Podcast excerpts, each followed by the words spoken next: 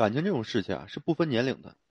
年轻人呢，在追逐着爱情，渴望着这个温暖和甜蜜；而中年人啊，依旧如此，只是说看起来更加的沉稳。不过呢，内心深处啊，依旧渴望爱人的一个陪伴，有一份稳固的感情基础。这个世上，没有人的一生啊是一帆风顺的，感情的路呢，更是充满了无常。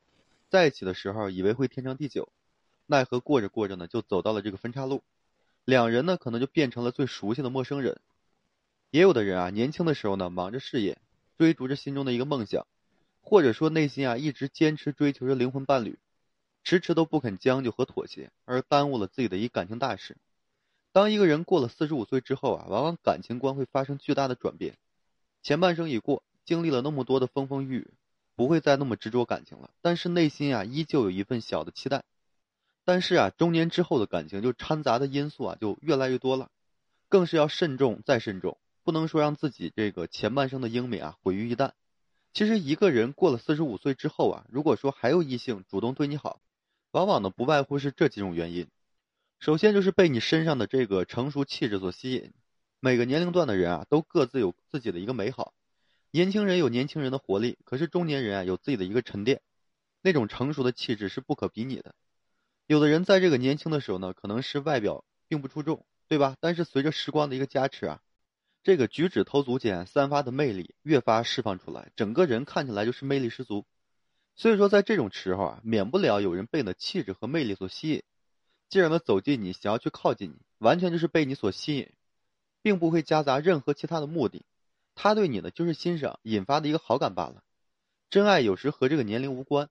当你足够闪光的时候呢，你的年龄从来都不是说障碍，反而呢变成了一种数字而已。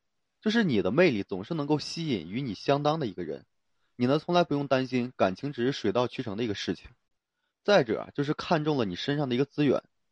现实呢也总是残酷的，友情不会饮水饱，爱情总会让位于生活，柴米油盐才是重点。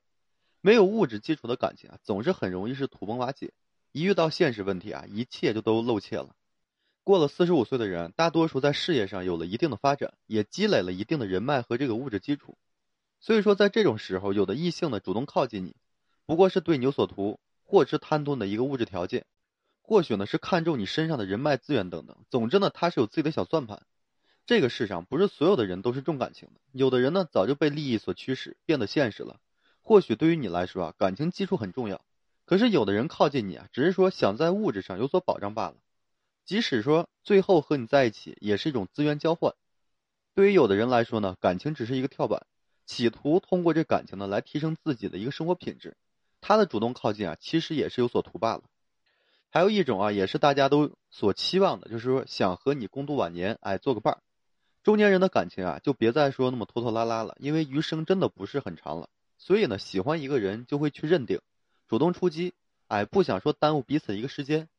有一部影视剧啊，我不知道大家有没有看过啊？这就是《什刹海》，剧里面的这个刘芬呀和庄志存都是中年人了，都各自离异了很多年，把这个孩子拉扯成人之后的他们呀，都渴望说有一个伴儿，一个合适的人呢，就是共度余生。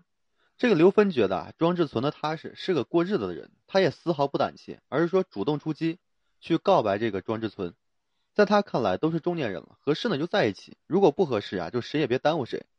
中年人的感情世界少了很多的，就是你侬我侬，而更多的是朴素的一个陪伴，细水长流。所以说，到了这个年纪啊，内心呢也不想再漂泊了，而是说渴望安定下来，有一个伴儿，和自己呢就是相依相偎，直到这个白头。因为明白余生很可贵，所以呢，在这个年纪啊，遇到一个合适的，就不想再浪费时间了，只想说好好的抓住你。其实无论在何时啊，都不要放弃追求真爱的信心。当你愿意相信的时候呢，往往就能够实现。在中年的这个道路上，面对感情呢，要谨慎再谨慎，懂得分辨对方是真情还是假意，懂得规避不必要的一些麻烦。如果说遇见了合适的人呢，大家就一定要抓住，拿出自己的勇气呢，然后书写自己的爱情故事。好了，今天这期啊，我就和各位分享这些，感谢大家收听。如果说你现在正面临这个婚恋情感啊这些困惑，不知道如何解决的话，你就添加我个人微信，在每期音频的简介上面，有问题的话啊，你就那个。随时向我咨询啊，然后把你的问题按我的提纲整理清楚，然后发给我，我呢帮助大家去一一的解答分析。好了，最后呢还是感谢各位朋友的收听与支持啊，再次感谢大家，谢谢。